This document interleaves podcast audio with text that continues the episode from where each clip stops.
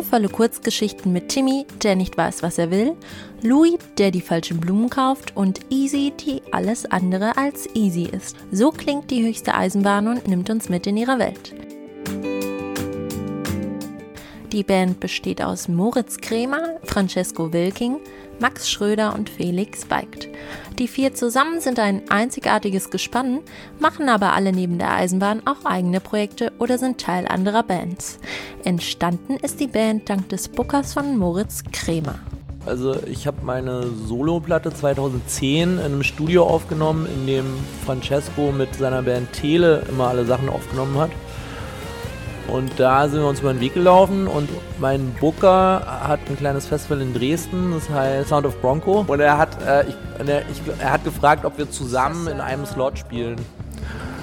Und das war wirklich ein Slot und wir haben irgendwelche Sachen mitgenommen und dann hat Francesco ein Lied gesungen und ich habe irgendwelche Geräusche gemacht und irgendwo was dazu gesungen und andersrum. Und dann haben wir eine EP aufgenommen und dann irgendwann war es eine Band und dann haben wir eine Platte aufgenommen.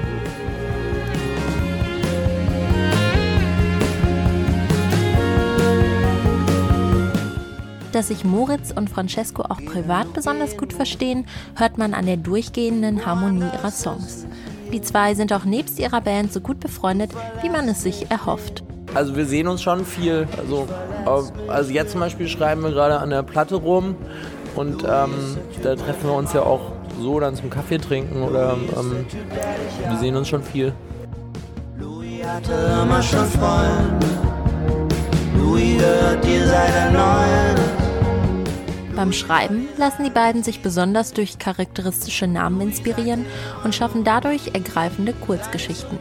Für Moritz und Francesco ist es nichts Ungewöhnliches, einen Song um einen Namen herumzuschreiben. Ich glaube, eigentlich ist es irgendwie natürlich, weil, weil wenn man sich jetzt überlegt, wenn man Texte schreibt, dann kommen ja genauso viel wie Verben drin vorkommen. Also jetzt, wenn man über das schreibt, was man so kennt, dann kommen ja da genauso viele Namen wie irgendwelche anderen Sachen vor. Also deswegen gehören ja die Namen, gehören ja irgendwie dazu. Und außerdem, wenn man einen Text schreibt und man hat einen Namen, man stellt sich irgendwie einen Vincent vor, hat man so gleich so ein besseres Bild, als wenn man irgendwie äh, Typ A, Typ B und äh ja, meistens sind es aber auch Namen, die das schon, die zum Beispiel Easy heißt ja Easy, weil sie so tut, als wäre sie total easy drauf. Echt? Und dabei ist sie mega kompliziert. Lisbeth ist eine ganz alte Liebe, deswegen ist es ein alter Name. Louis kommt drin vor, der macht so einen auf, auf King. Ähm, also die haben immer schon irgendwie die Adjektive stecken meistens in Namen ja auch irgendwie mit drin.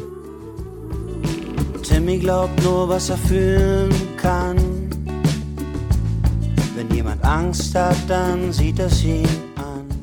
Wir haben zum Beispiel ein Lied, da haben wir mal einen Namen gesungen, als wir das so zusammen geschrieben haben. Und wir hatten eine kurze Phase, da wollten wir den Namen wieder loswerden, weil wir keine Lust haben, dass überall mal diese Namen sind, aber der, der geht da nicht mehr weg. Weil jetzt heißt die Person halt so und dann ist es so komisch, das nicht zu singen. Wir haben jetzt auf der nächsten Platte wieder ein Lied mit dem Namen.